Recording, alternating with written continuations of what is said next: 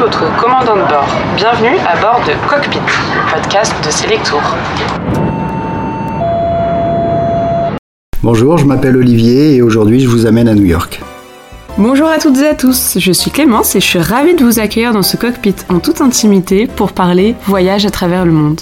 Dans chaque épisode, on découvrira une destination au travers de récits de voyage, d'anecdotes, d'interviews et de conseils aux voyageurs. Aujourd'hui, je vous emmène à New York. Nichée sur la côte est des États-Unis, c'est l'une des villes les plus emblématiques du monde et c'est la plus grande des États-Unis en termes de nombre d'habitants.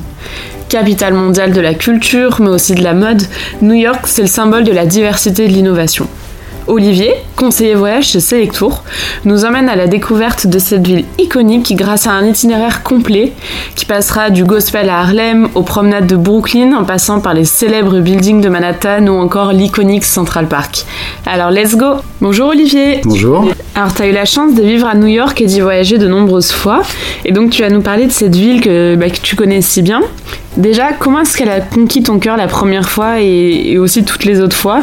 Qu'est-ce qu'elle a de si incroyable qui te fait y retourner euh, inlassablement? Alors, premier choc à New York, euh, j'y suis allé, j'avais 18 ans, et inlassablement, mon deuxième, troisième, quatrième, je peux même pas vous dire à combien de voyages j'ai fait à New York, mais toujours avec euh, cette même excitation de départ et d'arrivée, c'est-à-dire que je pourrais aller à New York tous les ans, je serais toujours excité de la même manière. C'est l'effet New York. Oui, c'est le côté gigantesque, surdimensionné, avec ses gratte-ciel vertigineux. Oui, c'est une ville qui ne bouge pas et en même temps qui est en éternel mouvement, c'est-à-dire qu'il y, y, a cette effervescence qui fait qu'on redécouvre New York à chaque visite. C'est assez incroyable. tu proposes de nous emmener dans un itinéraire à travers les différents arrondissements de cette ville. On commence donc par l'île de Manhattan, qui est l'arrondissement évidemment le plus célèbre de New York, avec ses différents quartiers aux ambiances animées et cosmopolites. Et donc notre point de départ à Manhattan, c'est la place magique et incontournable de Times Square. Times Square, évidemment, c'est le plus connu, tout le monde en parle, situé entre la 7e avenue et Broadway.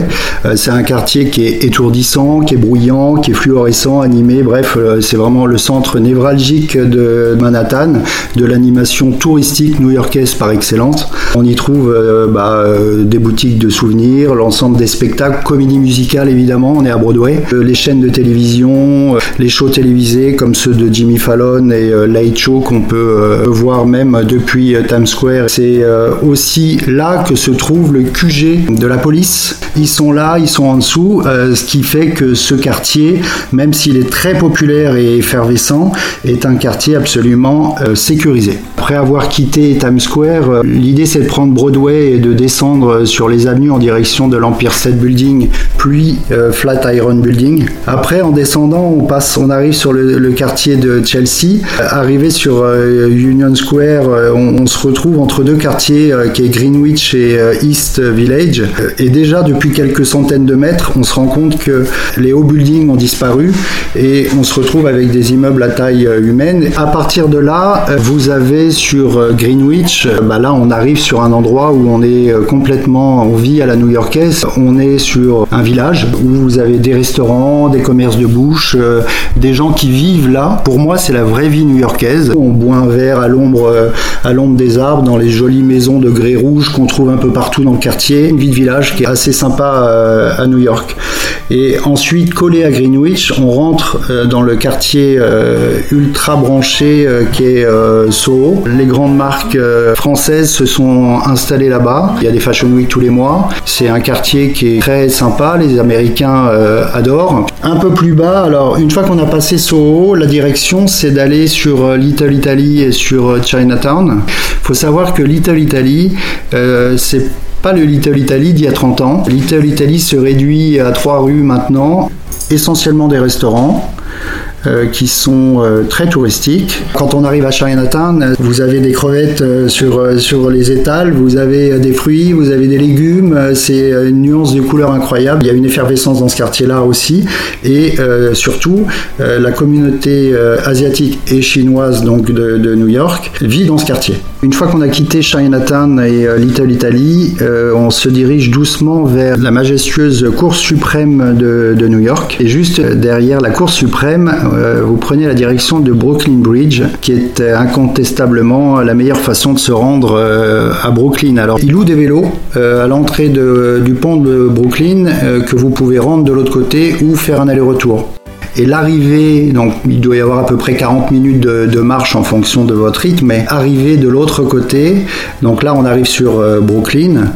Effectivement, en prenant ce pont, on arrive au sud de l'île de Manhattan, dans l'arrondissement de Brooklyn, qui est une véritable pépite culturelle. Là, on est vraiment éloigné de l'agitation du côté guindé de Manhattan et on se retrouve dans une atmosphère qui est vraiment authentique, branchée et très créative avec des quartiers vibrants, des galeries d'art, des restaurants artisanaux et des grands espaces post-industriels.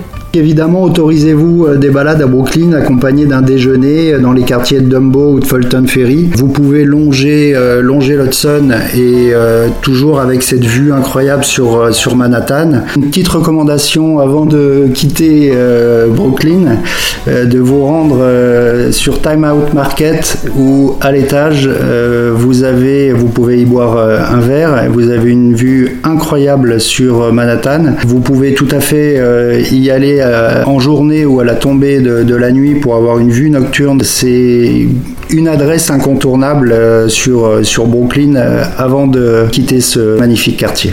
La sortie euh, de Brooklyn, moi je la fais donc euh, à pied sur le pont et je rentre par le ferry qui coûte 3-4 dollars avec des navettes tous les quarts d'heure et qui vous fait une mini, une mini croisière de quelques minutes qui est assez sympa en direction de Manhattan. Et vous arrivez sur euh, Pier 39, c'est où il y a ces grands voiliers historiques qui sont là à l'année, qui sont surtout là pour la photo. Mais ce quartier qui est un peu un quartier branché où il y a beaucoup de restaurants, Jean-Georges, typiquement un chef français, on peut le nommer, installé euh, là-bas et euh, vous avez euh, la plupart des grands restaurants de fruits de mer qui sont logés près du Pier 39. C'est d'ailleurs aussi à cet endroit, entre le Pier 39 et le Pier 33 ou 31, que vous avez tous les départs pour faire le survol en hélicoptère de Manhattan. Le petit conseil, c'est réserver avec une latitude euh, de manière à surveiller euh, la météo et vous permettre euh, de vous laisser 24 heures ou 48 heures de gap pour, si la météo est mauvaise, pouvoir reporter et pas quitter New York sans avoir fait ce tour en hélicoptère qui, à mon sens, a un coût certain, mais qui est incontournable dans la visite de New York.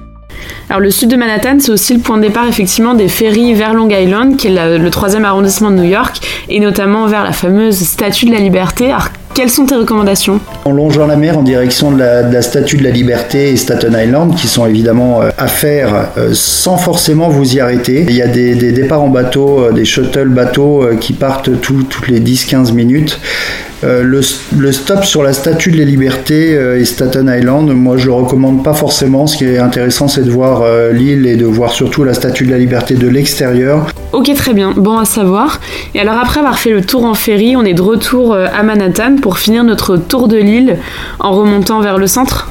De là, on arrive dans le quartier d'affaires, le fameux quartier de Wall Street, où se trouve également le triste mémorial de Grand Zéro, euh, l'endroit où euh, malheureusement il a eu les chutes des Twin Towers. C'est également là que se trouve la réserve fédérale, où à 25 mètres de profondeur se cachent les 25% euh, des réserves mondiales d'or de la planète. Et en remontant depuis Grand Zero et en longeant l'Hudson, vous pourrez échapper à une superbe balade quelques kilomètres cette coulée verte new-yorkaise qui est à faire, euh, une ancienne voie réhabilitée euh, qui domine les rues du, quartier. Ensuite, faire un petit détour en passant euh, devant Madison Square Garden en remontant, salle de spectacle mondialement connue. Vous avez des concerts, toutes les rencontres sportives comme la boxe et le basketball.